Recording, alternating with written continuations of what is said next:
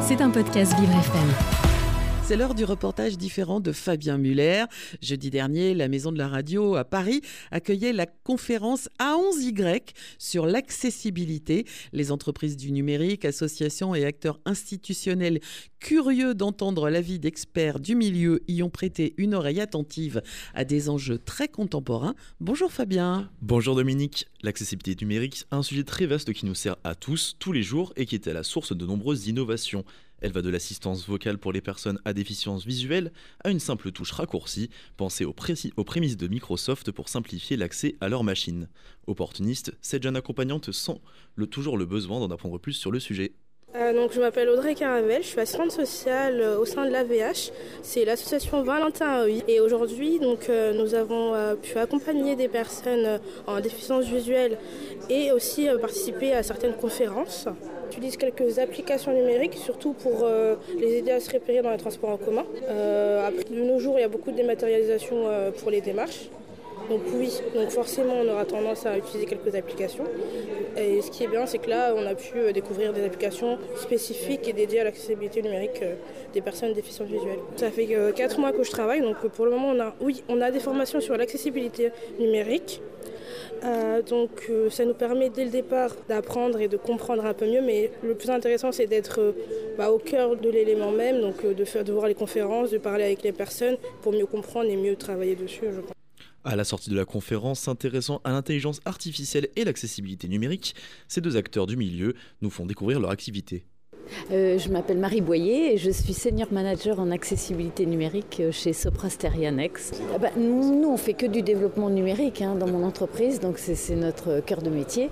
Et c'est pour ça que maintenant, je pense que c'est important pour que chaque projet, le client ait conscience qu'il faut impérativement euh, embarquer l'accessibilité numérique. C'est nouveau, hein, ce, poste-là, et j'ai l'intention vraiment de faire de l'immersif.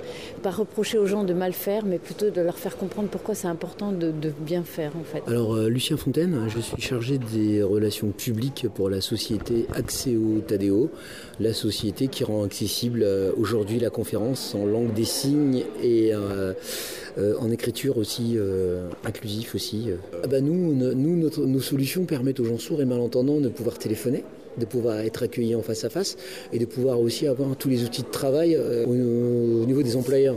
Pour essayer de faire le tour du sujet, la journée sera intensive. De 9h30 à 18h, cette conférence s'enchaîne autour de sujets variés Réglementation, jeux vidéo, design, études scientifiques, l'accessibilité numérique se fait scruter sous tous les angles, mais l'essentiel c'est de venir écouter l'expertise des entreprises prestigieuses du milieu. le sujet de l'accessibilité évidemment me, passionne depuis plusieurs années et euh, j'avais l'intention de récupérer surtout les textes de loi euh, à jour, enfin tous les, changements qui ont eu lieu en 2023 et ce qui est prévu pour septembre.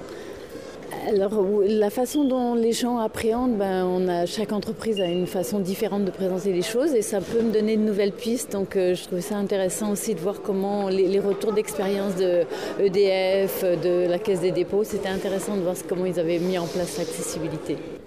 Bah, ce qui est intéressant, c'est que par rapport à la modernité du numérique, c'est comment le numérique peut aussi améliorer euh, les gens qui ont un handicap. Et donc, on en est où? Alors qu'on parle d'intelligence artificielle. Euh, voilà, est-ce que cette accessibilité, euh, elle est pour tous, même avec des outils numériques? Euh, Moi, ce qui me marque, c'est que c'est la deuxième fois que j'assiste, hein, on va dire, à ces conférences, c'est qu'on sent que la question commence vraiment à être reprise.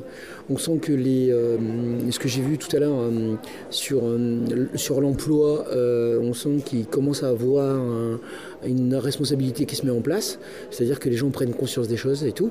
Bon, euh, on monte, on monte les escaliers pas à pas, mais euh, ça commence à monter quand même. Difficile de résumer le contenu d'autant de conférences, mais retenons les mots de la juriste Sonia Cissé. Pour faire un pas de plus dans l'accessibilité, il faut que la loi sanctionne les entreprises qui ne la mettent pas en place. C'était un podcast Vivre FM. Si vous avez apprécié ce programme, n'hésitez pas à vous abonner.